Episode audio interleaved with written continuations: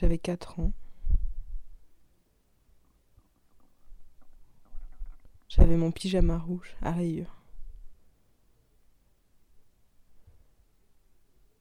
J'étais dans la pièce et la petite fille, cette petite fille, moi, me regardait. On me regardait pas, je voyais juste son regard.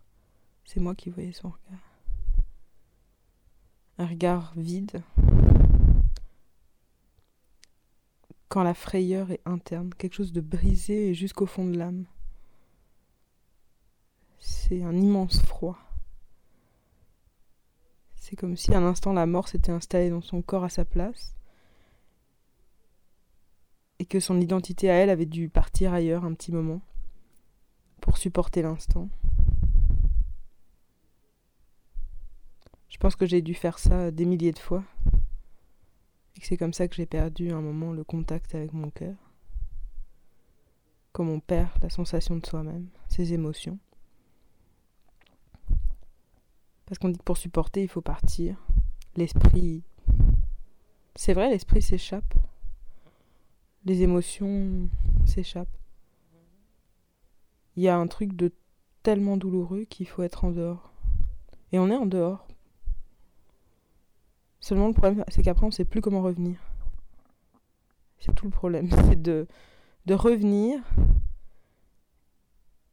et de se remettre à ressentir tout ça tous ces petits moments, toutes ces petites choses, toutes ces effractions,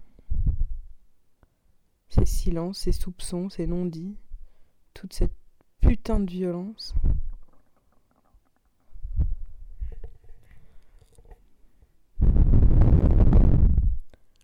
Comment revenir en soi? Comment revenir dans une âme et dans un corps tout déchiqueté, morcelé? C'est mon corps qui est un puzzle. C'est mon âme qui est une sorte de puzzle. Un peu comme du verre brisé. Il faut essayer de ressouder tout ça. Avec on ne sait pas quel putain de colle magique.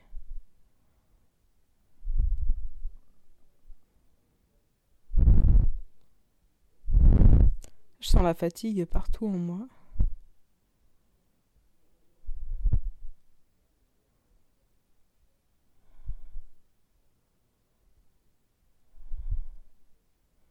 Je me demande si je suis malade.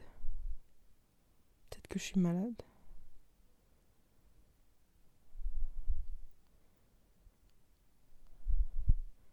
Je suis vraiment euh, sans énergie.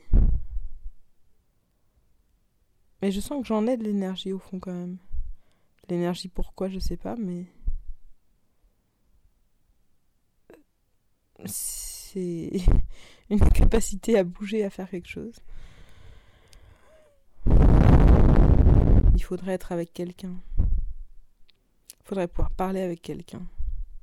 Ça, ça ferait du bien.